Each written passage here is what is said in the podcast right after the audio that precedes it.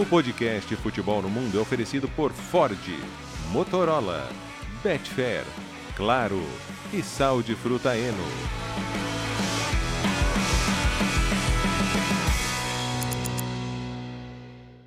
Alô Brasil, olá para você que é fã de esportes, podcast Futebol no Mundo 283. Chegamos para falar muito no final de semana na Europa, como você pôde perceber, ou você vai ver, para você que está vendo, para você que está nos ouvindo, um pouco desfalcado hoje. Porque o Biratan Leal e Geode, é... o que a gente pode dizer? Deram um cano mesmo. E aí, Léo? Tudo bem, Alex? Tudo bem, Gustavo? Prazer estar com vocês aqui. Vamos com um a menos, mas vamos na fé também, né? Como, como o Fluminense, né? Você falou de cano aí, né? Como o Fluminense conseguiu segurar com um a menos também, depois ficou 10 contra 10 no final do jogo e conquistou brilhantemente o título da Libertadores. E parabéns ao torcedor tricolor aí. Sei que a gente não fala muito de times nacionais aqui, mas hoje acho que é dever parabenizar o tricolor, que vai jogar o Mundial de Clubes no final do ano, lá na Arábia Saudita, né? É, foi demais, foi demais o final de semana, de uma grande cobertura dos canais ESPN lá do Maracanã e o Fluminense é o campeão da Libertadores. Gustavo Hoffman, como está? Tudo bem, Alex? Um grande abraço para você, para o Bertozzi, para o fã de esportes. Parabéns ao Fluminense, grande conquista de Libertadores da América para cima do Boca, no Maracanã, um roteiro incrível escrito pelo Fluminense, enorme o trabalho do Fernando Diniz. Como é bom ver também é, o Fernando Diniz com a sua ideia de futebol, ganhando um título importante que ele consiga agora levar para a seleção brasileira uma fase melhor também daqueles últimos, depois daqueles últimos jogos do Brasil que foram tão ruins. E parabéns ao Marcelo, né, que se, se junta ao grupo seleto de campeões de Champions League e Libertadores da América. Marcelo, cinco vezes campeão de Champions com o Real Madrid, agora campeão da Libertadores da América com o Fluminense ficou o convite para você, tem o Continente ESPN, mais um dos podcasts dos canais ESPN. Uh, o Continente vai falar muito da grande final no Maracanã. Aqui Com o vamos... Alex Tseng. Hoje, excepcionalmente. Tem informações comigo. de bastidores. É, Continente. ESPN com o Alex Tseng, certo? É, vamos, vamos, vamos tentar. Fisicamente a gente vai tentar, sou dúvida. Vamos lá. Gustavo Hoffman. Sim é, é um divisor de água sempre, este momento do campeonato alemão. O clássico entre Bayern e Borussia. Tendo em vista o que aconteceu, e depois nós vamos contar os bastidores, claro que sempre tem o André Donk nessa história, você diria que depois da goleada temos um campeonato na Alemanha? temos, temos sim, mas por culpa do Bayern Leverkusen. E a gente vai falar bastante do Leverkusen também. Vamos começar pelo clássico, então. É, foi uma semana é, que parecia bem complicada para o Bayern. O Bayern caiu para o Saarbrücken na Copa da Alemanha. Na prorrogação, no finalzinho, é, o Saarbrücken da terceira divisão tirou o Bayern da competição. Mais uma vez o Bayern caindo precocemente na Copa da Alemanha. Então, semana de clássico, semana de jogo grande contra o Borussia Dortmund, fora de casa, o Bayern cai para o Saarbrücken no meio da semana pra, pela Copa da Alemanha. Só que quando o juiz apitou o início do jogo lá em Dortmund, é, nove minutos depois, o Bayern já vencia por 2 a 0. É, a vantagem que o Bayern construiu nesses primeiros 10 minutos e a forma como o time se impôs nesses primeiros 10 minutos, é, tudo isso foi, foi determinante para uma vitória esmagadora, tranquila, para cima do Borussia Dortmund. Preparando, me preparando aqui para o podcast Futebol no Mundo, eu assisti o jogo ao vivo, né, no final de semana aqui. E aí, hoje de manhã, eu assisti de novo os melhores lances e estava analisando um pouco é, os números da partida. O Harry Kane marcou um hat-trick, chegou a 15 gols. É, ele tem 15 gols e 5 assistências em 10 rodadas de Bundesliga. É, é, um absurdo, é um absurdo que o Harry Kane vem fazendo pelo Bayern. E eu vinha sempre batendo na tecla, que o Bayern nos jogos grandes vinha falhando, nos jogos grandes não estava entregando um grande futebol diante do Dortmund entregou.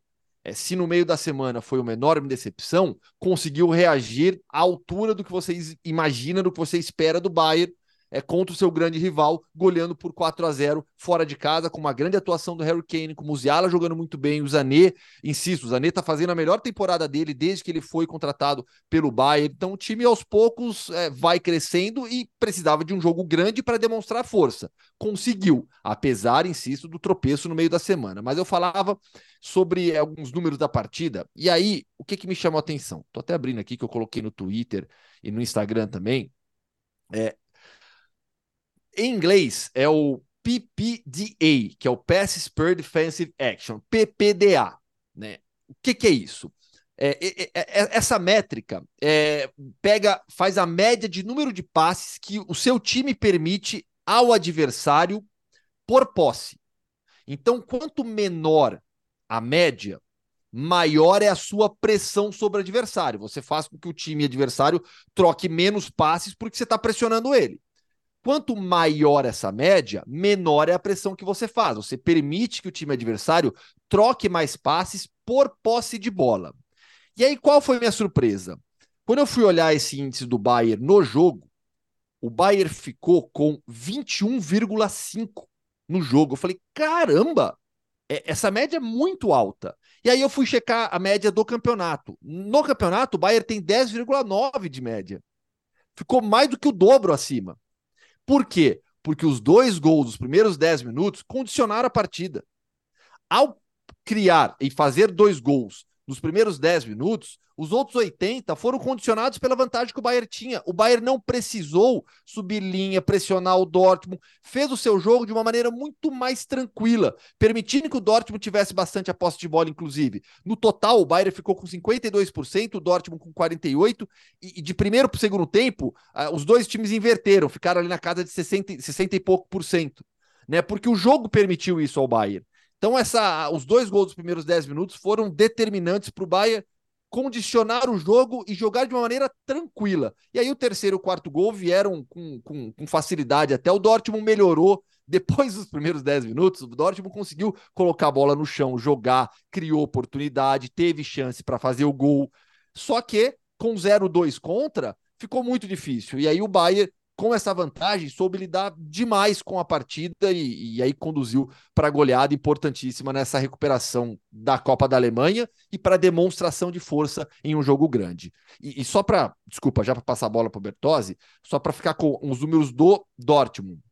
O Dortmund teve média de 9,5 nesse PPDA e no campeonato é o time que tem a menor, a melhor, a menor média, não é a melhor necessariamente, depende muito do seu estilo de jogo, não tem melhor ou pior aqui, né? Mas no caso do Bayern, deu para notar essa diferença na forma de jogar, justamente pelos 10 minutos. O, Dortmund tem média de 8,68, é a menor do campeonato.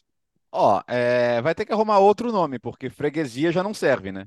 Freguesia não. não conta mais a história de Bayern e Dortmund, né? Tanto que o Dortmund estava 18 jogos sem perder na Bundesliga, e a última derrota tinha sido justamente para o Bayern em abril, aquele 4 a 2 na Allianz Arena. É, ou seja, surpreende zero pessoas, né? É, quando a gente pergunta se tem um campeonato na Alemanha, não vai ser por causa do Dortmund, vai ser por causa do, do Leverkusen, do Xabi Alonso, da Chabineta, que está passeando e dando espetáculo. É o time mais legal de ver no campeonato. Dito isso, temos que falar de Harry Kane, né? Temos que falar muito de Harry Kane, porque, cara 15 gols em 10 jogos é uma coisa de outro planeta. Né? É, ninguém nunca tinha feito na, na, Bundesliga. São 20 participações em gols, 15 gols, 5 assistências. É, o, o, recorde do Gerd Miller foi batido pelo Lewandowski, né? O Lewandowski fez 41 gols. Eu acho que o recorde do Lewandowski corre sério risco nesse ritmo, né? Porque é, é absurdo o que está fazendo o Harry Kane. Só para você ter um, um parâmetro, na temporada passada, os artilheiros da Bundesliga tiveram 16 gols, o Fulkrug e o Nkunku. O Kane já tem 15. Então ele vai passar de passagem pela marca do ano passado e a, a rapidez na adaptação, a facilidade que ele tem com, com os companheiros, os problemas do Bayern não, não tem nada a ver com o Harry Kane, né? são problemas muito mais de organização defensiva, né? De, desse tipo de sofrimento, mas o encaixe dele no time foi absurdo e tem que olhar para outros recordes também, né? Quantos, quantos gols o Haaland fez pelo City na última temporada? 52? É, fico, fico, fico pensando se ele não pode fazer mais do que isso também. é, nesse ritmo, ele pode bater 50 gols na Bundesliga. Seria uma coisa de outro planeta, né? Estamos falando de um, de um campeonato com 34 gols. Então, assim, ah, foi caro pagar 100 milhões um jogador de 30 anos? Foi nada, né? Foi barato. Agora, o time tem que ajudar também, né? Tem que fazer mais jogos como esse no, no para manter a pegada, porque o Bayer Leverkusen está exigindo bastante também do, do Bayern de Munique. Vamos lembrar que o Bayern de Munique não venceu o Bayer Leverkusen na, na temporada, foi em 2 a 2 né? É, estávamos ali na redação no sábado de decisão, né, da Libertadores, redação lotada. Eis que na mesa ao lado o André Donk chega e logo o computador e um pouco assim nervoso, mas é, ele, ele tem uma ele tem uma ansiedade, ele começa a, ele começa a rir, né, fã de esportes, para você ter uma ideia.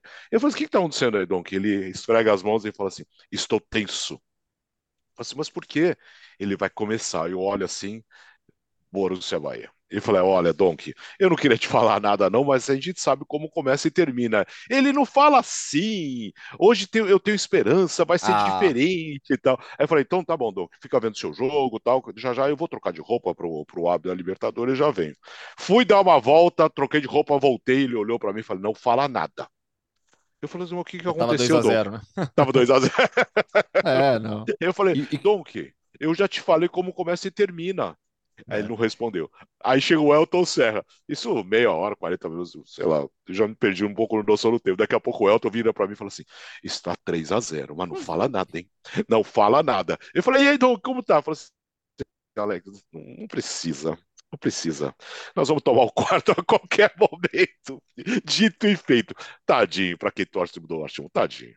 Não, e, e o começo do Bayern foi muito bom. Foi muito bom o começo do Bayern. Então, assim, o torcedor do Dortmund teve, não, não conseguiu nem sonhar ali no início do jogo, pela forma como o Bayern começou pressionando é, o Borussia Dortmund jogando fora de casa. Então, o Dortmund recuado. Durante o jogo, o Terzic tentou mexer no time, no intervalo colocou o Zuli na ala direita, depois colocou o ADM como ala pelo... colocou o Zumi na lateral direita, depois colocou o ADM no segundo tempo pela ala do lado esquerdo, mexeu, fez o que pôde, é, mudou a posição de Julian Brandt, do Royce, mas o time, como eu falei, ele reagiu, mas reagiu depois de 0-2 já, com 10 minutos de jogo. Aí é, não, não, não, adianta, né? O jogo tem 90 minutos, não tem 80. E mesmo assim, nos, 80, nos, outros 80 tomou mais dois. Né? E assim, não adianta. É, cada jogo tem a sua história, mas a freguesia pesa, né, Léo? Bom, você tá falando de 11 jogos, 11, né, 11, 11 jogos, clássicos, né? 11 é. jogos e, e, nas mais diferentes circunstâncias. O Bayern de Munique vinha de uma derrota para o Saarbrücken. Ah, mas time misto e tal. Não interessa, cara. Não, não é que o Bayern esteja voando aí, né? Não é que o trabalho do Thomas Tuchel esteja sendo super aclamado, é...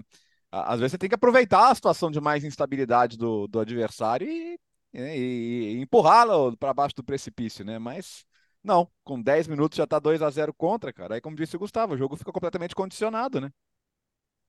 E, e, e, tem um detalhe a mais. Depois da, da, da eliminação pro Saarbrücken, ou seja, antes do jogo contra o Dortmund, é, começaram a surgir notícias de descontentamento de parte dos jogadores com os métodos do Thomas Tuchel, é, de dúvidas na diretoria sobre a evolução do, do Bayern sob o comando do Thomas Tuchel, e aí no final de semana a equipe deu essa resposta. Mas é, é, eu vou bater na tecla já que é fã de esportes que, que ouve aqui o podcast está acostumado. Ótimo, era um jogo grande, o Bayern precisava dessa resposta. Deu. Veremos os próximos também. Porque quando a gente fala de, desse Bayern, a gente está falando de um time para ser campeão alemão e brigar por título de Champions. É, o futebol demonstrado na temporada não me passa essa certeza de um time que vai brigar pelo título da Champions League. Na Bundesliga vai, naturalmente. Na Champions, eu não coloco o Bayern ainda na primeira prateleira. Não acho que está que tá no nível do Manchester City, do próprio Real Madrid, que é um time, para mim, mais confiável do que o Bayern. É, o Bayern ainda tem que mostrar mais na temporada, precisa de mais jogos como desse final de semana diante do Dortmund. Uh, nos outros jogos uh, da rodada, da parte de cima da tabela, primeiro o RB Leipzig perdeu para o mais, fora de casa, aí ficou uh, no caminho. O Stuttgart também perdeu, né? Também perdeu na rodada e agora. E Rassi tá fora ainda, né? É. Isso. No, no, pro... no, no, no, no party, né? É impressionante. É, Secou a é fonte incrível. do Stuttgart. É, pois é, perdeu para o Heidenheim por 2 a 0 E o destaque para o líder Bayer Leverkusen. Fez 2 a 0 o Hoffenheim, tomou o susto, levou o empate, mas conseguiu fazer o terceiro e venceu e continuar na liderança, Gustavo. Pois é, e de novo com, com reforços dessa temporada aparecendo. Alex Grimaldo. Na Espanha ninguém entende por que, que ele não é jogador da seleção espanhola, por que, que ele não ganha mais destaque. Tá jogando muito o Alex Grimaldo, marcou dois gols, inclusive o terceiro gol, o gol da vitória do Bayer Leverkusen nesse 3 a 2 aos 25 minutos do segundo tempo, com assistência do Victor Boniface, outro reforço dessa temporada. O primeiro gol do Alex Grimaldo foi reforço, foi assistência do Jonas Hoffmann. O Jonas Hoffmann, é, ele, ele dessas transferências sem qualquer badalação, ela é uma das melhores da temporada europeia, tranquilamente. Tá protegendo o, a família, nível... né? Tô protegendo meu primo. Mas o nível de desempenho dele pelo, pelo Leverkusen nessa temporada é determinante para essa campanha histórica. É, o, esse início de campeonato do Leverkusen, que lidera a Bundesliga com 28 pontos depois de 10 rodadas, fica atrás apenas do Bayern da temporada 2015-16, com Pep Guardiola no comando, que venceu os 10 jogos. Qual é o detalhe? Dois detalhes, na verdade. Naquela temporada, 15-16, o Bayern ganha o campeonato com, com o Guardiola, ganhou todos os campeonatos que disputou com o Guardiola, três. Mas na 11 rodada, o Bayern empatou. Então, se o Dortmund, se o Dortmund, se o Leverkusen ganhar agora, pode superar aquela marca também. É, outro detalhe, então. Qual é a coincidência dessas duas campanhas? Do Bayern de 2015-16 e do Bayer Leverkusen de 2023-24. Xabi Alonso, naquela época como jogador do Bayern de Munique e agora como treinador do Bayer Leverkusen. E essa campanha histórica do, do Leverkusen, um time que dá pinta realmente que vai brigar pela consistência, pelos jogadores que tem, pelo elenco e pelo ótimo treinador, tudo isso que tem feito o Bayer Leverkusen ganha destaque não apenas na Alemanha, mas aqui na Espanha. A cada jogo do Bayer Leverkusen, mais notícias do, do, do Xabi Alonso, mais destaque para o Xabi Alonso e mais notícias falando em Real Madrid, em interesse de outros times. E aí algo que eu ouvi, inclusive aqui nas rádios espanholas, que o, que o Xabi Alonso ele tem é, cláusula no seu contrato que permite uma saída para três clubes, que são os ex-clubes dele, né? O Liverpool, Real Madrid e Bayern. Bayern também ele, ele, ter, ele teria cláusula de rescisão livre para esses três clubes: Real Madrid, Bayern e Liverpool. Mas ninguém acha que ele vai sair antes do final da temporada. É. Mas ao final dessa temporada, é, acho que independentemente do que acontecer com o Leverkusen, ganhando ou não o título, ele já é um dos treinadores mais valorizados da Europa. Não, e ele tem três caminhos para título, né? Porque entendo que na Liga Europa o Leverkusen é um candidato, na Bundesliga está mostrando que é, e a Copa da Alemanha, né? Já teve eliminação. O próprio Bayern de Munique já saiu. Aliás, foi, esse fim de semana foi o sorteio, né? E o Leverkusen pega o Paderborn, se não me engano. Então, não é um sorteio muito complicado aí pensando na próxima fase. É... Para mim, o Grimaldo só fica atrás do Harry Kane como contratação da temporada na Alemanha até aqui. É... Porque aí não dá para competir com o Harry Kane também, né? Vamos combinar. Mas é absurdo, cara. É absurdo. E assim, a, a dupla de alas, né? O Grimaldo e o Frimpong. É impressionante o que eles oferecem em termos de jogo ofensivo para o time do Xabi Alonso. É muito legal de ver. Fã de esporte, se não viu, veja. A gente transmite a Liga Europa aqui, então não é desculpa, né? Quinta, toda quinta-feira aí praticamente tem Bayer Leverkusen na telinha do, dos canais ESPN do Star Plus. Vale muito a pena, viu? Porque é um time muito legal de ver jogar. Copa da Alemanha também aqui nos canais é. ESPN. Vamos para Espanha, Gustavo. E o Girona, hein? Começamos pelo Girona, pelo líder do campeonato? Ah, vamos. Pois vamos, é, vamos, merece. Vamos, justo, merece. justíssimo. Justo, justo, justo. No sábado, fez 4 a 2 no Osasuna em Pamplona. Em Osasuna? Em Pamplona. Em Osasuna. Osasuna em, Osa, em Osasuna, como diriam os outros. Né? É, é, é, em Osasuna, ganhou do Pamplona. Brincando, hein, gente? Vamos lá. Em Pamplona, fez 4 a 2 no Osasuna. Não é fácil jogar lá uma vitória de imposição do Girona, que está jogando muita bola. A gente em outros programas aqui já destacou o trabalho do Mitchell. É uma equipe que é uma equipe muito ofensiva, que tem dois brasileiros que se destacam no campeonato. E peraí que eu tenho que colocar. Eu esqueci de ligar a bateria. Ah, a bateria. Ah, vai acabar Ué, mas... a bateria, parabéns. É, parabéns. Bom dia. Fala, fala um pouquinho do Girona aí, fala, Léo, fala, fala, é, legal, agora perdemos o foco também. É. Calma, é. eu arrumo, eu, eu, arrumo, eu vou arrumar. É hoje, tá Brasil, é hoje. É a hoje. Gente, Para você gente, que está vendo, tenha é. paciência, tá? A gente tem falado muito. Do, a gente tem falado muito do Ian Couto e do Savinho, né? Normal, brasileiros, Ian Couto já seleção brasileira, inclusive. O time joga com três zagueiros, né? Então o Ian Couto, muita liberdade ali pelo lado direito, e o Savinho, ponta esquerda, tem uma facilidade imensa para puxar para dentro, para definir, para criar situações. Os dois estão fazendo um trabalho fantástico.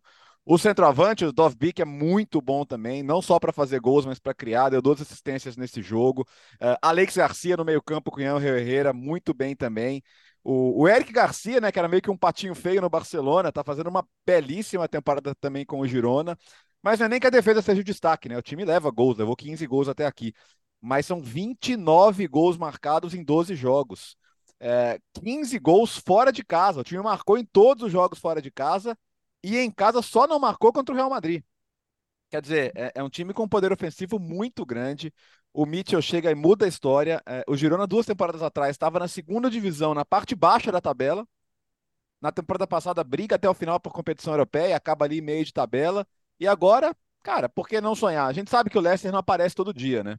E competir com o Real Madrid, com o Barcelona, com o Atlético de Madrid não é fácil, embora essa rodada tenha sido muito boa, né? O Real Madrid não oh. ganhou, o Atlético de Madrid perdeu e, e, o Barcelona ganhou jogando uma bolinha minúscula, né? Minúscula. Ganhou, mas não jogou para isso tudo também não. Então, por que não sonhar, né? Assim que terminou o jogo do Real Madrid, os caras meteram lá no Twitter um segue o líder, né? Tá invicto na, na, liderança, né? Invicto não, tá isolado na liderança, perdeu só pro Real Madrid. Mas eu acho que agora, jogo a jogo, né? Jogo a jogo, vamos ver o que acontece com esse time. Mas é muito bem treinado, tem jogadores muito interessantes, tem a estrutura, claro, né? é, pertence em parte ao, ao, grupo City, em parte ao irmão do Pep Guardiola, né, ao, ao Peri Guardiola, que é um dos investidores também da equipe. Então, vale ficar de olho, né? Cara, ganhar 10 de 12, 10 de 12, você não sendo um dos você sendo um dos grandes, já é difícil ganhar 10 de 12. Você não sendo um dos grandes, ganhar 10 das primeiras 12 do Campeonato Espanhol é assim, é absurdo o que faz o Girona e temos que bater palma, né? Não é o único, não, né? Na, na, França tem Nice, a gente já falou do Leverkusen mesmo. Tá legal ver, os, ver as surpresas liderando, né? O, o Tottenham, né? O Tottenham joga mais tarde, vamos ver como é que vai ser. Mas, né, por enquanto, você tá tendo nas principais ligas da Europa, tirando na Itália, em que a Inter já era esperado que liderasse, você tá tendo surpresas na ponta aí na maioria dos campeonatos de ponta, né? Voltei, conectei o cabo aqui. Era, é, é, eu tô com um problema de o cabo, o cabo do, do computador está com mau contato na, na bateria, né? Então eu deixo conectado, mas aí se eu não vejo, se eu não olhar a luzinha ali da, da bateria que está acesa ou não, aí, eu, aí dá ruim, quase que deu ruim aqui. É, e a campanha do Girona, ela é incrível. E assim, você olha para a tabela hoje do Campeonato Espanhol, o Girona já tem 10 pontos de vantagem sobre o quinto. O Girona hoje já tem 10 pontos é. a mais do que o Atlético, que tem 21 pontos. Porque é, as campanhas de Atlético, Betis e Real Sociedade também são boas. E são três times de um nível técnico muito alto. São três times que a gente já imaginava que brigariam por competição continental. É, e, o, e o Girona, o Bertozzi já citou o Leicester, outro dia eu citei também no Twitter. Sonhar não custa nada. O, o próprio Mitchell, na transmissão oficial da, aqui para a Espanha, é, depois do jogo, na entrevista que, que, que eles têm ali no gramado ainda, com, com, com foi para Movistar, né, com a transmissão ali, ali no, no gramado, ele perguntaram para ele, é, dá para repetir o Leicester? Ele deu risada, né? Mas assim, sonhar não custa nada sonhar o Girona pode. É difícil? Extremamente difícil, porque você está brigando com três grandes do, do, do, do, país. No caso do Leicester, o Leicester se aproveitou também de uma temporada na qual os grandes é, vacilaram, os, os grandes não estavam bem. O City era o primeiro ano do Guardiola. É isso, né? Não estou falando besteira, era o primeiro ano do uhum. Guardiola do, do, do, do, Manchester City. Então, o, o Leicester ele ganhou de uma maneira Não, incrível, o, inacreditável. O, primeiro ano do Guardiola foi o título do Chelsea, do, do Conte. Do Chelsea, obrigado. É, é eu, eu, lembrava que era, que era outro que ele não ganhou. Né? Me troquei isso. Mas, de qualquer modo, o Leicester se aproveitou de uma, de, um, de, um, de uma união de fatores ali e, de maneira merecida, ganhou a Premier League. O Girona, ele tá brigando com Real Madrid, Barcelona e Atlético. O Atlético, apesar do tropeço para o Las Palmas, né, tem uma partida a menos, 25 pontos. Se ganhar o jogo que é contra o Sevilha, vai para 28. A gente está falando de Barcelona 27, Real Madrid 29. É o Atlético com essa possibilidade de estar de, de tá com 28 por pontos perdidos, está ali entre Real Madrid e Barcelona, só o Girona à frente. Então a briga do Girona é contra os três grandes. Mas se não der, se não der, se não der para chegar realmente numa briga como, pelo, pelo título, que é mais provável, é, mais, é muito mais provável que o Girona não, não brigue pelo título do que permaneça nessa luta até o final. É, de qualquer modo, vai brigar por Champions League, vai brigar por vaga em torneio continental para valer dessa vez. E uhum. sonhando com Champions, o que seria algo incrível com o Atlético, com, com o Betis, com o Real Sociedad. O Girona não joga torneio continental, o Atlético também não. O Betis tem torneio continental, a Real Sociedad tem torneio continental. Então, isso é uma vantagem para o Girona também nessa disputa com os outros times, além dos três grandes. E já é a nova Champions, né, Gustavo? A Champions de oito jogos. Ah, pra... é verdade. É, então é, é uma grana que entra, né? E, e o Real Madrid, Gustavo? Empatou. Não, não é o Real Madrid. Refaça sua pergunta. Hum, e o Real e o Vallecano? Ah, e o Raio Vallecano, que segurou o Real Madrid no Santiago Bernabéu 0 a 0 É... Assim, acontece. O pessoal já vai falar, ai, tá passando pano, não sei o quê. Meu, o Real Madrid não vai ganhar todos os jogos. O City não vai ganhar todos os jogos. O Barcelona não vai ganhar todos os jogos. Pode escolher o time aí. Ninguém vai ganhar, nenhum time vai ganhar todos os jogos. O Ancelotti foi muito na coletiva ontem, depois do jogo, ele bateu muito nessa tecla. Fala, gente, é, eu não, eu não, eu não tô triste. Eu, lógico que a gente tá é, decepcionados nós estamos decepcionados pelo, pelo resultado, não ganhamos o jogo, mas eu não estou triste pela atuação do meu time. Porque o Real Madrid foi melhor do que o Raio Baecano, criou oportunidades, deveria ter feito 1 a 0 naquela primeira jogada que o Valverde sai, rouba a bola, sai cara a cara com o Dimitrievski dentro da grande área e o goleiro norte-macedônio faz a defesa. Ali era para o Real Madrid ter feito 1 a 0 que mudaria todo o jogo, mas o, o Raio Baecano não acertou o gol. Foram quatro finalizações, nenhuma certa. Contra 22 do Real Madrid, cinco certas. O Dmitrievski fez grandes defesas. Foi o jogo mais inspirado do Real Madrid? Evidentemente não. Evidentemente não. Mas o Real Madrid jogou mal. É uma atuação preocupante do tipo, nossa, esse jogo tá dando, tá dando indícios de que o time tem problemas. Eu não acho. Eu acho que o time é um time que está evoluindo na nova ideia tática do 4-4-2. Eu acho que encaixa bem. Acho, inclusive, que o, o Ancelotti deveria pensar, testar o Rodrigo fazendo a segunda linha pelo lado direito para jogar com Rossellu, Vinícius, Rodrigo na segunda linha pela direita, o Valverde, o, desculpa, o Bellingham como meia pela esquerda que cai por dentro, e aí dois meio-campistas centrais. E aí são várias ofertas. Né? Tirar o Valverde da direita e eventualmente usar por dentro ou colocar o Valverde no banco. É uma variação que eu acho que o Ancelotti precisa pensar, mas é, o jogo em si ele não é preocupante. Não deu certo para o Real Madrid, a bola não entrou, o Dimitrievski foi muito bem, tem muito mérito defensivo do Raio Baecano. Acho que é necessário falar isso, a forma como a equipe lutou, brigou no gramado do Bernabeu, é, jogando no seu bloco defensivo, era um 4-1-4-1 baixo, buscando sempre a bola longa com o Álvaro Garcia pelo lado esquerdo. Chegou a assustar o Real Madrid em algumas jogadas pelo lado esquerdo com o Álvaro Garcia. É, o Ratiu, o, o, estreou em La Liga, bateu de frente com o Vinícius Júnior e foi bem o Ratiu, o Andrei Ratiu. Gostei dele no jogo de, desse final de semana contra o Real Madrid. Então, acho que tem muito mérito defensivo do Raio Baecano e foi um dia no qual o Real Madrid não conseguiu ter o melhor dos seus jogadores e não achou o, o resultado necessário. O que preocupa é a lesão do Bellingham. Bellingham, é, informações hoje já publicadas aqui na Espanha, ele teria sofrido uma luxação no ombro esquerdo. É e aí pode Champions, né? ficar né? de fora, é, pode ficar de fora do jogo contra o Braga pela Champions na quarta-feira. E aí você tem que medir realmente. Meu, é, uma, é, é um problema leve, é, é repousar, descansar putz, dá 10 dias para o Bellingham, fica fora do jogo contra o Braga, fica fora do jogo contra o Valência no próximo sábado. Guarda o Bellingham, cuida dele, porque você não pode deixar piorar uma situação como essa no seu melhor jogador do campeonato. Oh, eu, tô tá achando, né? eu tô achando o Gustavo muito pouco preocupado, viu? Porque o Real Madrid, quando não é o Bellingham, não é ninguém, hein? Pelo amor de Deus. Mas é. criou oportunidades. Ah, mas, pô, é, é isso, é. Não foi o jogo o, o, os dos sonhos, mas criou. Os atacantes do Real é Madrid, né? os atacantes do Real Madrid, o que eles estão precisando de, o, o, somos três, tem 10 gols, os três têm menos gols que o Bellingham, pô, o Vini, o Rodrigo e o, e o Roselu, então eu tô preocupado sim, cara, eu acho, eu acho, eu acho a produção ofensiva do Real Madrid com os atacantes muito baixa. O Roselu, a gente sabe o nível que ele tem, né? Ele precisa de muita finalização para fazer gol. É normal, ele não é um atacante de, de primeira prateleira. Mas eu, eu acho, eu, tudo bem que o Vini ficou um tempo machucado e tal, mas a gente precisa que o precisa o Real Madrid precisa, né, que o Vinícius e o Rodrigo colaborem com mais gols. Isso é, você não vai conseguir, porque é isso, vai ter o dia que o Bellingham não, não tá bem, ele é humano, né? Às vezes não parece, mas é. E, e vai, vai ter o dia que, que você não vai conseguir ter o Bellingham nas suas melhores condições para sempre ele ir lá te salvar, como já salvou em Champions League, já salvou no Clássico, já salvou num monte de jogo apertado ali. Então, eu acho que precisa, precisa ter um pouquinho mais de participação dos atacantes nos gols. Por mais que você não tenha mais o Benzema, o 9, precisa ajudar um pouquinho mais.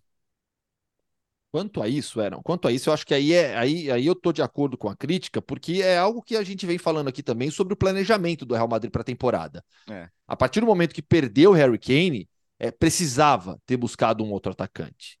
É, que, não fosse o Mbappé. Eu falei outro dia aqui, é, Turhan, Marcos Turhan, por exemplo, é, teria sido um ótimo reforço para o Real Madrid. É, o, o, time precisava de outro atacante. Não dá para você. É, para enfrentar uma temporada como essa, com Roselu, Rodrigo, Vinícius como atacantes, porque o Brahim Dias é muito mais um meia, um meio-campista, um meio atacante do que um atacante, é pouco, lógico que é pouco. Mas dentro dessas limitações, eu vejo evolução no Real Madrid. Eu acho que o time está melhorando. E a campanha até aqui é muito boa. O time tem, tem tem uma derrota só no clássico pro Atlético de Madrid, vem de uma grande vitória em Barcelona contra o Barcelona. Então, eu acho que o time tem apresentado evolução dentro dessas limitações, e essa limitação de atacantes que o Ancelotti tem é um erro no planejamento do Real Madrid. Eu não, vou, não, é, não é, não é necessariamente um erro no planejamento, né? Era verdade, porque sim, perdeu o Benzema faz parte do seu planejamento. É. Então, você tinha que ter buscado um outro atacante. Não o fez, e aí vai ficar, vai sofrer um pouco mais com isso. Fato que o Vinícius pode entregar mais gols, como entregou nas últimas temporadas. O Rodrigo a mesma coisa, mas o Rodrigo, eu insisto, ele é o jogador mais sacrificado taticamente do Real Madrid é, na temporada. Tanto no 4-3-1-2 como no 4-4-2. Por isso que eu acho que ele deveria ser testado, utilizado nessa segunda linha pela direita ao invés de jogar centralizado com o Vinícius no ataque. No jogo contra o Rabaicano, ele começou no banco para ter o Rossellu com o Vinícius. Né? E quando ele entrou no segundo tempo, o Ancelotti mudou para o 4-2-3-1, que também pode ser uma possibilidade. É, eu acho que o 4-2-3-1 tem um encaixe até mais fácil dos três atacantes. Você joga o Rossellu centralizado, o Rodrigo na direita, o Vinícius à esquerda e o Bellingham como esse meio avançado. E aí dois meio-campistas atrás. Você vai ter que tirar um meio-campista do time né? E fica sem um atacante no banco. Aí entra a questão do planejamento. Né? Você começar o jogo com Roselu, Rodrigo e Vinícius, você não vai ter nenhum atacante no banco durante o jogo, vai ter o Brahim Dias só. Então, é, é, é, às vezes o Ancelotti certamente pensa nessa questão estratégica também, mas o Rodrigo, não, o Rodrigo pode entregar mais gols, precisa. Tecnicamente, não é a melhor temporada dele pelo Real Madrid. Tá evidente isso pelos números que são baixos, pelo talento que o Rodrigo tem, pelo que ele entregou nas duas últimas temporadas. Mas ele taticamente é o jogador que mais foi sacrificado até aqui. Temporada difícil, né, para o Real Madrid encontrar uh, o time titular. Falamos já da, do Bayer Leverkusen, do Girona, e agora vamos falar do Nice. Mais uma surpresa uh, de, dos principais campeonatos. O Nice é o líder do campeonato francês, Léo. 2 a 0 no Rennes, chegou a 25 pontos em 11 rodadas, 7 vitórias, 4 empates, está invicto ainda. Se considerar a temporada passada, são 14 jogos de invencibilidade. Né? Nas cinco grandes ligas, é o time a mais, a mais jogos invicto até aqui. Ao contrário do Lyon, que ainda não venceu. Né? O Lyon está lá no fundão da tabela, mais uma vez tropeçou na rodada. Bastante preocupante a situação do Lyon. O que é legal observar no, no Nice, né? Primeiro, a defesa. Quatro gols sofridos em 11 rodadas. Mais um clean sheet. O goleiro Bulka, o polonês, foi eleito o melhor jogador do mês de setembro. Mais uma vez está indo muito bem a defesa que tem o Dante, né, com seus 40 anos, vivendo talvez o, um dos melhores momentos da carreira, né? Muito, muito bem o Dante. Sabe que outro dia eu, eu, eu, falei no Twitter, né, que o Dante é uma lenda do Bayern de Munique. Muita gente achou exagerado, não entendeu, mas, cara, ele é, né? Ele é do time é, que ganhou a Tríplice Coroa lá em 2013, depois ganhou o Mundial de Clubes. É, às vezes as pessoas ligam muito o Dante ao, ao 7 a 1 aquela seleção brasileira, mas é um cara de uma carreira, nossa, é impecável a carreira do Dante. E vê-lo nesse momento, né? Talvez não seja o melhor momento físico, olha que loucura, né? O Dante está inteiraço fisicamente, dificilmente fica fora de jogo. É um jogador realmente espetacular, né? E está ajudando muito nisso também a, a ter essa defesa super forte. Foi muito bem no mercado, né? Trouxe o Bogá da Atalanta. O Bogá fez o primeiro gol. Depois o segundo foi um gol contra do Mandandá, uma cobrança de falta espetacular do, do Diop, do Sofiane Diop. E vamos ver o que vai acontecer, né? A França agora tem quatro vagas de Champions, três diretas.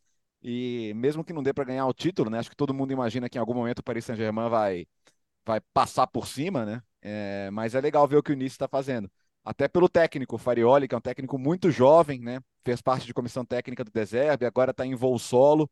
É um cara, é um cara filósofo, né? Um cara cheio das boas ideias ali e tal.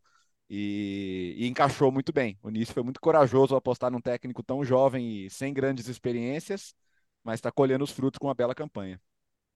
Citei o Marcos Turran, o Kefren Turran, filho mais novo do, do Lilian Turran, é um dos destaques dessa equipe também. O Todibo fazendo a dupla de zaga com o Dante. Eu entrevistei o Dante aqui mesmo. Pro, não, não foi o podcast, foi, foi uma matéria que eu fiz com ele pro, pro Sport Center na temporada passada. E na época o Dante já falou para mim: olha, eu não pretendo parar, vou, vou seguir, vou continuar aí por mais um tempinho, pelo menos uma ou duas temporadas ainda. E o Dante, hoje, ele tem tanto respeito no Nice que ele já prepara a carreira, o pós-carreira de jogador. Ele já planeja a sua carreira como treinador, estudando como treinador ou como parte integrante de, um, de uma comissão técnica, é, para seguir no Nice, por conta da enorme ligação que ele tem no clube. Estou puxando de cabeça, mas se eu não me engano é desde 2017 que ele está no Nice. Bertozzi tem sempre computador mais fácil aí, se conseguir uhum. checar, Bertozzi, mas quase certeza que é 2017, é, o Dan, quando o Dante chegou no Nice. E ele é o líder do time, é o capitão, é a referência na zaga, é o ídolo da torcida e é incrível. A gente está falando de um jogador brasileiro se destacando no futebol europeu aos 40 anos. Isso é para pouquíssimos jogadores, independentemente da nacionalidade.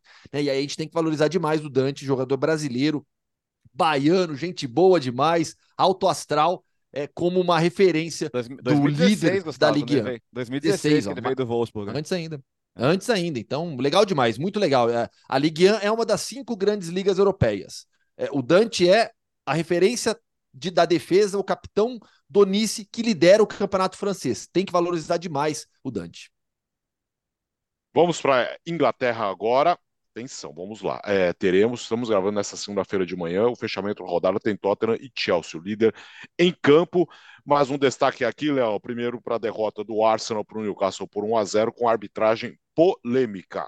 É mais uma vez a arbitragem roubando a cena na Premier League, não da maneira muito positiva, né? O gol do Anthony Gordon, o gol do, do Newcastle aos 19 do segundo tempo, acabou sendo o grande foco de discussão do jogo. Até porque a gente vai acabar falando mais disso do que do erro do Raya. E o Raya, que é uma aposta pessoal do Arteta, tá, por enquanto, oscilando muito, ainda não conseguiu justificar, né? A escolha é uma disputa pesada com o Ramsdale, que é ótimo goleiro também, mas vai, vai ter que ter paciência. Vamos ver, né? O, o Ananá teve suas dificuldades no United, tá, tá melhorando. Vamos ver se o Raya agora, com sequência, né, vai conseguir recuperar a confiança a, a, saída de bola dele ali foi muito complicada. O que que pegou no gol? É que foram três coisas para o VAR revisar, né? Uma possível saída de bola na linha de fundo, uma possível falta do lance no Joeliton no Gabriel e um possível impedimento ainda na hora que o Joeliton escora a bola para o Anthony Gordon, porque o goleiro já passou, só tinha um jogador ali que era o próprio Gabriel e ele tinha que ver se estava na frente da linha da bola ou não. Então foi, uma, foi uma revisão complicada. É, bola sair ou não sair? Parece que está fora. Dá para saber? Não dá para saber. Vamos lembrar de Japão e Espanha na Copa do Mundo, que teve que ter aquela imagem bem de ladinho assim, porque se você vê a câmera no outro ângulo, você fala essa bola está fora. Então, se você não tem o ângulo que vá provar inequivocamente que a bola está fora, você não muda a decisão. Sobre isso, eu estou de acordo com o que o VAR decidiu. A fal... Eu acho que foi muito falta do Joeliton no Gabriel, porque de eu acho que o Joeliton ele, ele usa os dois braços ali para empurrar a nuca. Ah, mas o Gabriel já está inclinado. Ah, mas o Gabriel está querendo mesmo a falta.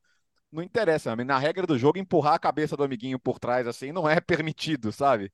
Não é, não faz parte não da pode, regra né? do jogo. Não pode, cara, desculpa. nem na escola, é, nem não, no é, jogo. Não, pode, não, não empurre o homem, não empurre, não enfie as duas mãos na nuca do seu coleguinha, por favor. E para mim isso é falta. Então, ah, mas é, não é indiscutível, ah, mas sei lá o quê. Eu acho que esse é o tipo de lance que é claro e evidente o suficiente você intervir. O impedimento, né? Como, como a gente não vê a colocação das linhas e depois a gente não viu eles mostrarem as linhas, ficou todo mundo assim, pô, será que eles não conseguiram colocar as linhas porque a bola está encoberta por um determinado ângulo e tal? Não sei. Mas ali também, se você não tem a certeza, você não mexe na decisão. Então, eu acho que o gol deveria ser anulado pela falta. As outras duas questões eu não tenho como cravar, então não tendo como cravar, eu não vou mudar a decisão do campo, mas acho que pela falta sim. Aí a questão é, o Arteta foi muito duro na coletiva, é, nas entrevistas pós-jogo, no caso, falando em, em, prejuízo da arbitragem, incompetência e tudo mais. E depois o Arsenal divulgou uma nota falando: não, estamos fechado com o Arteta, a gente concorda e metendo uma pressão também. Aí o pessoal foi buscar o quê? O que, que o Arteta falou daquele caso Tottenham e Liverpool, né? O caso Luiz Dias, o caso do gol que, por uma falha absurda de comunicação, a decisão foi equivocada, né? E o gol foi. É, o gol não foi assinalado, né? É, e ele falou lá, né, não, pô, erros acontecem, a gente tem que entender, tem que apoiar os árbitros e tal. E como faz muito pouco tempo, estava muito vivo na cabeça das pessoas, né? Então muita gente está falando sobre isso agora. Olha, peraí, Arteta, esse escândalo todo, e outro dia estava falando que a gente tem que apoiar os árbitros, entender e tal. Então ficou, ficou uma coisa meio esquisita. Mas, de novo, né? De novo, é um episódio em que não vai passar incólume a atuação dos árbitros. Tô curioso para ver se esse lance vai entrar no famoso Howard Webb Show, né? Aquele, aquele aquela, aquele levantamento que eles fazem todo mês ali das, das decisões do árbitro de vídeo. Mas o que pegou muito para as pessoas também foi o Arteta rapidamente mudar de postura quando aconteceu uma decisão controversa no jogo do Arsenal, né? E não no jogo dos outros, né? E o Stuart Atwell, né, que foi o árbitro principal do jogo, ele já vinha sendo criticado pela. Ele já vinha tendo uma arbitragem contestada. Né? Teve um lance do Kai Havertz, que uhum. pediram expulsão, teve o lance do Bruno Guimarães também, que pediram expulsão. Então te, já pra vinha. Mim, pra mim errou nos dois, Gustavo. Para mim errou então, nos dois. Para mim a entrada do é. Havertz é por cima, é com a sola, é para vermelho. E o Bruno Guimarães chega dando. Aliás, o Bruno Guimarães, assim, acho um jogador fantástico, mas ele, ele tá cada vez mais abusando nessa coisa de usar braço, usar cotovelo, né? Confundir, às vezes, é, firmeza com, com, com maldade. Então, é, é, eu achei que nesse lance, por exemplo, específico, ele deveria ter levado o vermelho. Desculpa te interromper. Imagina. Não, por isso, assim, já era, já, já, já havia pelo menos dois lances importantes no jogo com decisões contestáveis, uma de cada lado, uma, uma de cada time. É, em relação à leitura do gol, eu estou plenamente de acordo com o Bertozzi. É, eu até tenho impressão, a minha impressão da bola, na, se sai ou não, é de que ela não sai totalmente. Uhum. Essa é a minha impressão. Mas é impossível, pelas imagens disponíveis, você é, comprovar isso. Então, tem que seguir. Quanto à falta, para mim ela é claríssima, claríssima do Joeliton no, no Gabriel Magalhães. O empurrão, para mim, ele é muito evidente. Eu acho um erro escandaloso é, a falta não ser marcada, porque ela realmente, para mim, ela é muito evidente. Não sei o que o fã de esportes acha, pode até comentar aqui para quem está acompanhando no YouTube, pode, pode comentar, e para quem está ouvindo o podcast, pode mandar mensagem para gente no, no Twitter. Mas eu achei realmente uma falta claríssima. E em relação ao impedimento, a imagem também não é conclusiva. Eu até tenho impressão de impedimento, mas não, não dá para cravar. Mas, de qualquer modo, a falta para mim é evidente, o gol teria que ser anulado, mais um, um, um, mais um lance polêmico na, na Premier League. No final das contas, para o Newcastle, importantíssima vitória, sobe mais um pouco na tabela da Premier League, vai se colocando de novo em briga por Champions League, em situação de campeonato onde a gente imaginava o Newcastle desde início brigando pelas primeiras posições. E o City goleou o Bournemouth. Que grande atuação no Doku. 6 a 1 contra o Bournemouth, o Bournemouth ali na zona de rebaixamento, Léo. Chegou chegando o nosso querido belga, hein, o Jeremy Doku, né? A gente, vai, a gente vai falar assim mesmo, né? Não teve jeito, né? Tá bom. É o nome ah, dele, pô. É... é o Doku, Bogá. É, é, tá é, certo. É do jogo. O... Já que o Jack Grealish parece que não saiu da comemoração da Champions até hoje, né? o, o meu amigo perdeu o lugar, o outro vai, vai te atropelar, né? Jogando ali pelo lado esquerdo, fantástico. É, gols, gol, quatro assistências. Então ele, ele iguala. Vários jogadores já deram quatro assistências no jogo na Premier League, mas nenhum tão jovem. Ele também é o mais jovem com cinco participações em gols, né? Porque ele também deixou dele. E que adaptação rápida, né? Bernardo fez um partidaço também, né? Teve, teve um jornalista português que votou no Bernardo para a bola de ouro, foi o único. O único que não votou nem, nem Messi, nem Haaland, nem Mbappé. Ele votou no Bernardo Silva. E, só que, e, e, é. Só para não perder o gancho, e o Kike Wolf na Argentina? Que, que, que meteu argentino. Quatro, quatro argentinos e não meteu o Haaland. é, esses votos, desse, alguns votos da bola de ouro são, são demais, né? É, mas a atuação dele foi realmente fenomenal. É... O Bournemouth, coitado, né? Lutou enquanto deu, mas o City, quando tá nesse modo arrasador, é sacanagem. É ver a condição do Haaland para Champions agora, né? O Haaland saiu no intervalo, a gente falou do Bellingham mais cedo no Real Madrid. O Haaland é outra dúvida que a gente vai ter para essa rodada de meio de semana. Mas a adaptação tão rápida assim do, do Jeremy Doku no Manchester City Muita gente falava, ah, o Guardiola vai matar o Doku porque ele é posicional. Os caras falam as coisas que é igual uns papagaios, né? Na hora de, de, de entender como é que o time joga, olhar para o campo, não olha. E é absurdo a facilidade que ele está tendo nesses primeiros meses, está jogando muito mesmo. E esse uh, jogo, assim, desculpa, Alex. Já diga as estatísticas são absurdas, um gol e quatro assistências numa goleada por 6 a 1 é algo é, é, assim, é evidente que ele jogou demais, né? Não preciso reforçar isso com esses números, mas para quem viu o jogo, é, chamou muito a atenção a confiança dele. Ele pegava a bola, ia para cima, ele estava naqueles dias que assim, imparável, imparável. Partindo para cima no um contra um, achando os companheiros. Eu não lembro se é a segunda ou terceira assistência que ele dá uma virada de jogo para o Bernardo Silva, é o, é, o, é o, gol do Bernardo Silva, uma virada de jogo espetacular. Então, assim, a confiança dele em campo foi algo incrível. E o Guardiola, depois do jogo, falou muito sobre é, querer que os seus jogadores fiquem irritados quando estão no banco. Que ele falou que ele sentiu que o Doku ficou irritado por ter sido banco do Grealish no outro jogo e agora o Grealish ficou irritado por ter sido banco. Ele falou: Isso é bom porque estimula a competitividade e faz com que todos estejam prontos. Vai ter que ir no dia seguinte, se foi banco agora, vai ter que ir no dia seguinte, palavras do Guardiola. No dia seguinte vai ter que treinar mais forte para quando aparecer oportunidade, estar pronto para jogar e manter o alto nível do time. É um destaque para o Liverpool. Conseguiu a proeza de empatar com o Luton Town, hein, Léo? Perdeu muita chance, né? Muita chance. É... Como diz o Gustavo, não estou passando pano, não, mas não é, não é que o Liverpool não criou, né? Perdeu chances. O Darwin perdeu uma chance incrível. Então não foi aquele jogo que jogou mal, foi aquele jogo que você vai vai deixando o adversário vivo, vai deixando o adversário vivo, dali a pouco ele chega uma vez e acaba fazendo gol.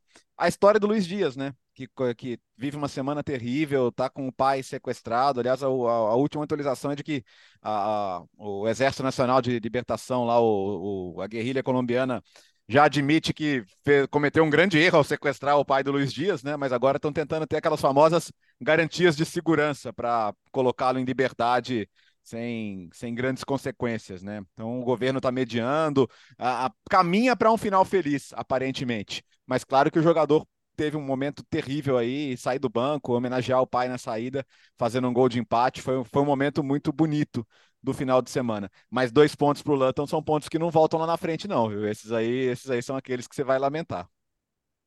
É, direto para a Itália agora, o Milan perdeu para o Udinese, Inter e Juventus venceram e deram uma desgarrada ali na liderança os dois, né, Léo? Começou a fuga, né?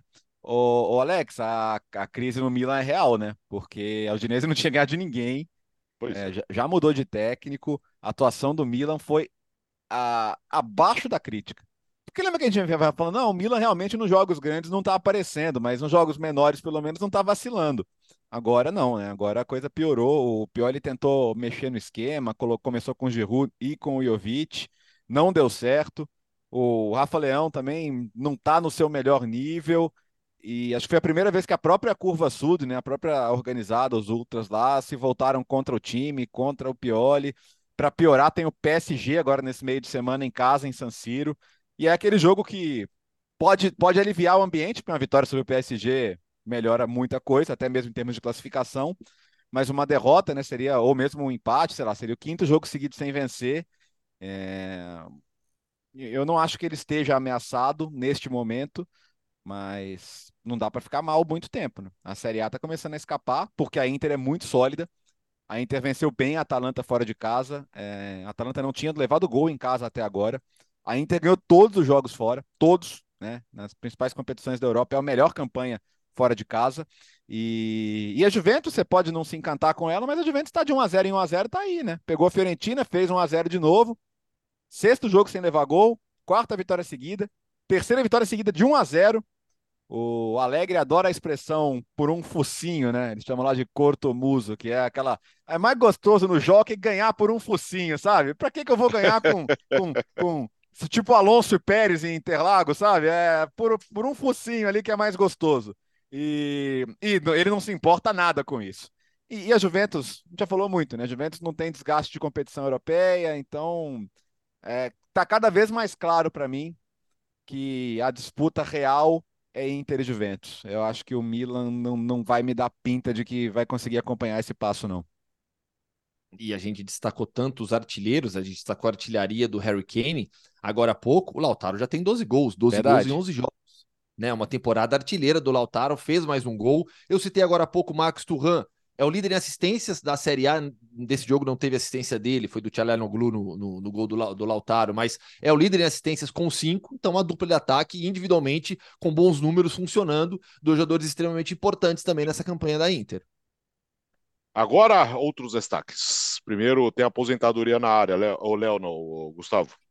Bora lá. Mircelo Chesco, né, histórico treinador romeno, é, conhecido mundialmente pelo período dele no Shakhtar, à frente do Shakhtar, é, ganhou praticamente tudo que podia no Shakhtar Donetsk, era o técnico na conquista da, da Copa da UEFA, foi a mente por trás da chegada dos brasileiros ao Shakhtar.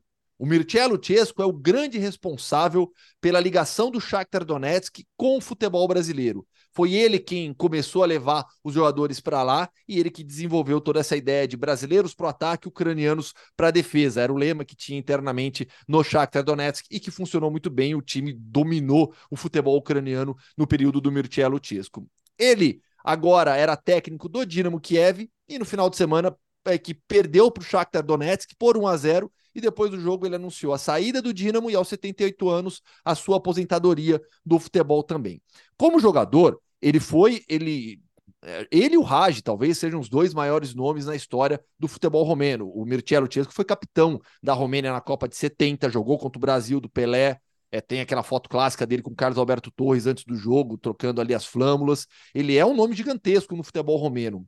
Mas é, na hora que eu fui escrever sobre ele, eu, eu, eu comecei a buscar é, a, a, algo a mais também, porque quando a gente fala em Mircea Luchescu, nesses últimos anos, fala, caramba, o Mircea Luchescu, ele, você consegue entender um pouco da geopolítica regional do leste europeu através da vida do Mircea Luchescu. E aí eu fui resgatar um episódio do início da carreira dele como técnico ainda, porque ele agora era o técnico do Mircea, do, do, do Shakhtar no período do início da guerra com a Ucrânia, em 2014, com a anexação da. quando a Rússia, quando a Rússia anexa é, novamente a Crimeia. Então, ali é o início da guerra. Né? Ali que começa a guerra atual da, entre Rússia e Ucrânia, que o Shakhtar tem que abandonar Donetsk, é, o estádio é bombardeado, o, a equipe se muda para Kiev, para o oeste do, do, do, do, do país. O Mircea Luchescu era o técnico. E agora, no período dessa segunda fase da guerra, com é, o avanço das tropas russas no leste da Ucrânia, é, o Mircea Luchescu agora era técnico do Dinamo Kiev. E, na, e no, na declaração que ele fez depois do jogo, ele falou sobre isso, que ele até brinca assim, ah, quando a gente fica mais velho, a gente se torna mais sentimental.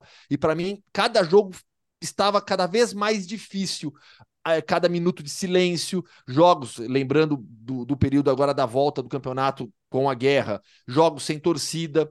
E ele falou que tudo isso, todo esse ambiente, pensar nas, mor nas vítimas, nos civis que morreram, nas tropas na, na, na, na linha de frente, falou que cada vez isso estava mais difícil para ele, sendo técnico de um time na Ucrânia e vivendo tudo isso no país. Então, você pega, a, vida do Luchesco nesses últimos anos foi marcada, assim como de todos os ucranianos, no caso dele, romeno, a, a carreira dele, a vida dele recentemente, marcada pelos conflitos no leste da Europa, é, nesse conflito Rússia-Ucrânia. E o início da carreira dele como técnico também tem um episódio marcante envolvendo a geopolítica regional.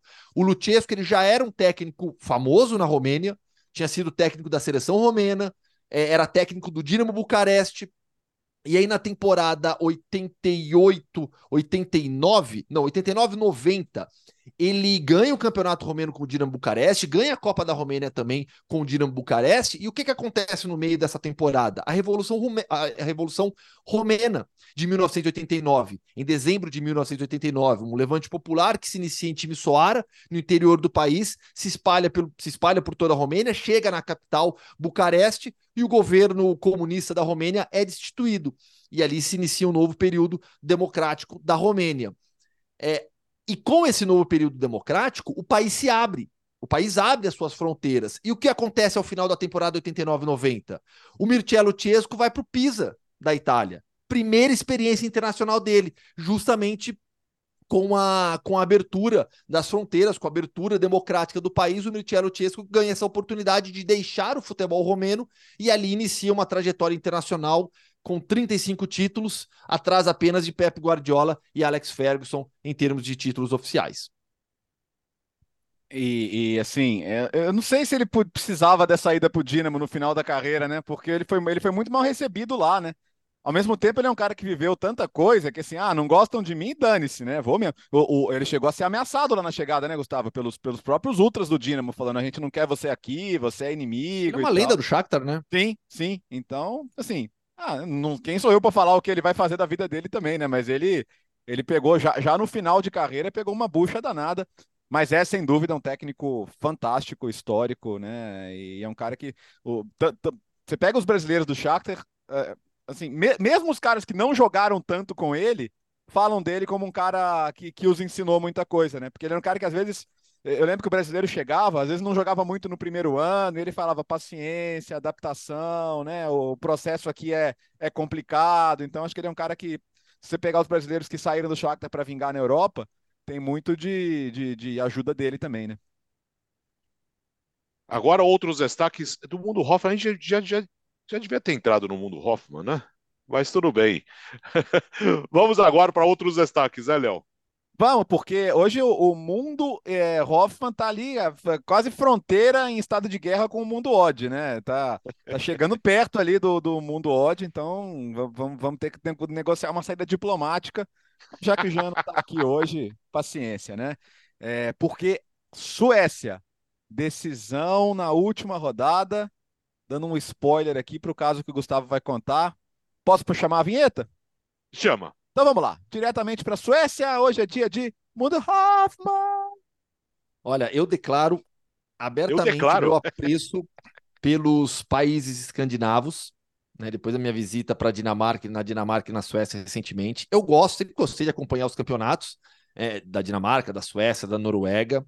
O Jean, ele olha muito para a Islândia, para as Ilhas Faro, né, e pouco para essa região. Então, sim, eu tenho a, a, a intenção de invadir esse território, esses territórios e tomá-los do mundo Odd e incorporá-los oficialmente ao mundo Hoffman. Então, sim, tem um, há um confronto aberto com o Jean Odd que pouco aparece por aqui, anda sumido. Questões políticas aqui dentro, né, no grupo. Tá? Dito isso, nas últimas semanas, eu lembro que eu falei aqui, acho que faz umas duas semanas que eu falei do Campeonato Sueco, né? É, eu, eu tô. Chega a rodada do Campeonato Sueco, eu fico vidrado acompanhando. Eu tava no, indo pro Bernabeu é, ontem é, e, de olho nos resultados dos jogos para saber como é que tava, porque a gente tem uma briga espetacular entre Malmo e Elfsborg pelo título. Aconteceu nesse final de semana a penúltima rodada.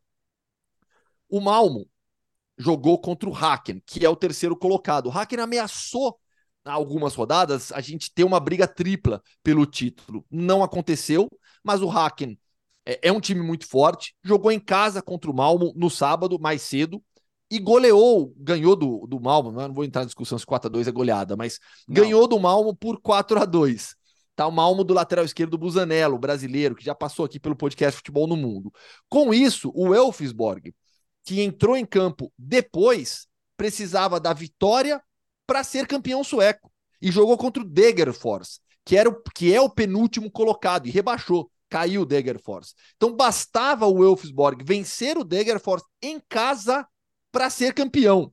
É, sofreu, tomou 1 a 0 aos 39 minutos, empatou aos 14 do segundo tempo, levou o segundo aos 34 do segundo tempo e conseguiu um empate aos, aos 50 minutos da segunda etapa. Conseguiu ainda arrancar um pontinho. Perdeu a chance de ser campeão, somou esse ponto. Com isso, a gente vai para a última rodada com o Elfsborg com 64 pontos, 34 gols de saldo primeiro critério de desempate.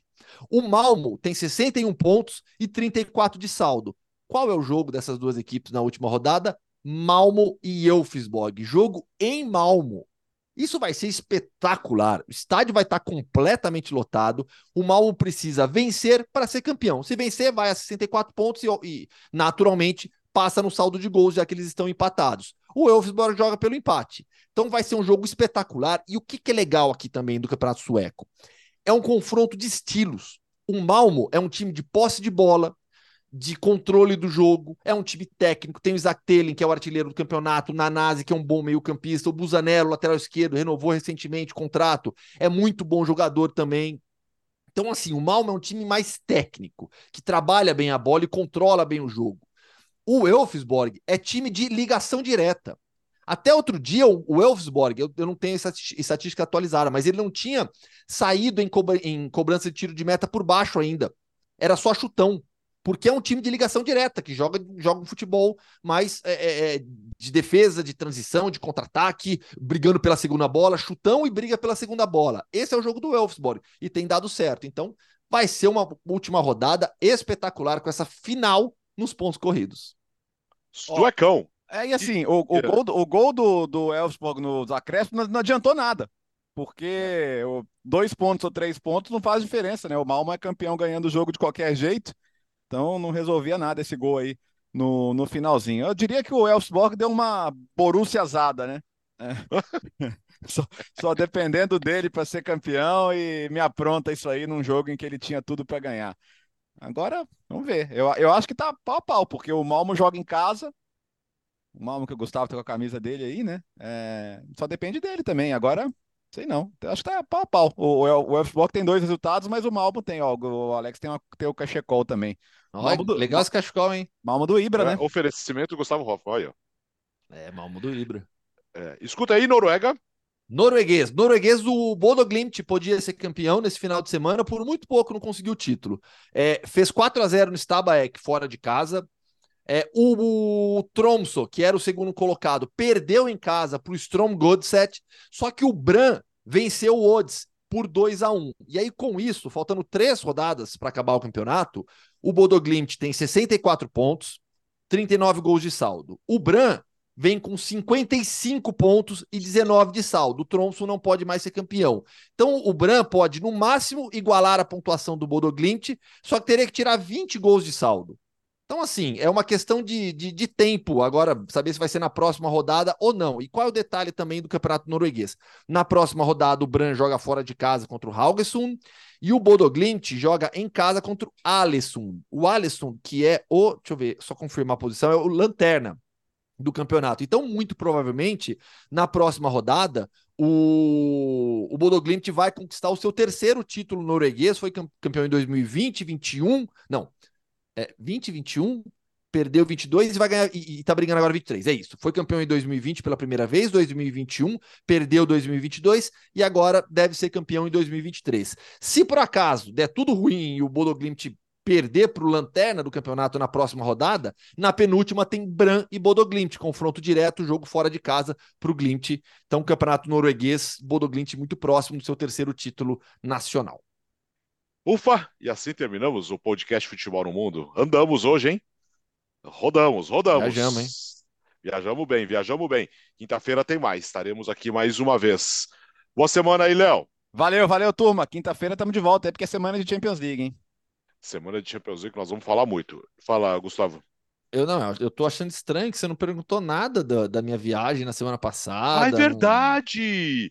Não... É verdade! Nossa! Conte-nos, queremos spoiler. Em breve, é, aqui no podcast Albânia, Futebol Mundo. Albânia. Albânia. Nossa, Meu, que legal que foi a Albânia. Mas, a, a, gostei muito de Tirana. É uma cidade pequena, né, pro, pro, pro nosso pro padrão brasileiro, né? A gente tá acostumado, pô, vem de São Paulo. Tirana não tem um milhão de habitantes, né? Mas é a capital do país, uma cidade muito agradável, um país que vem se desenvolvendo bastante.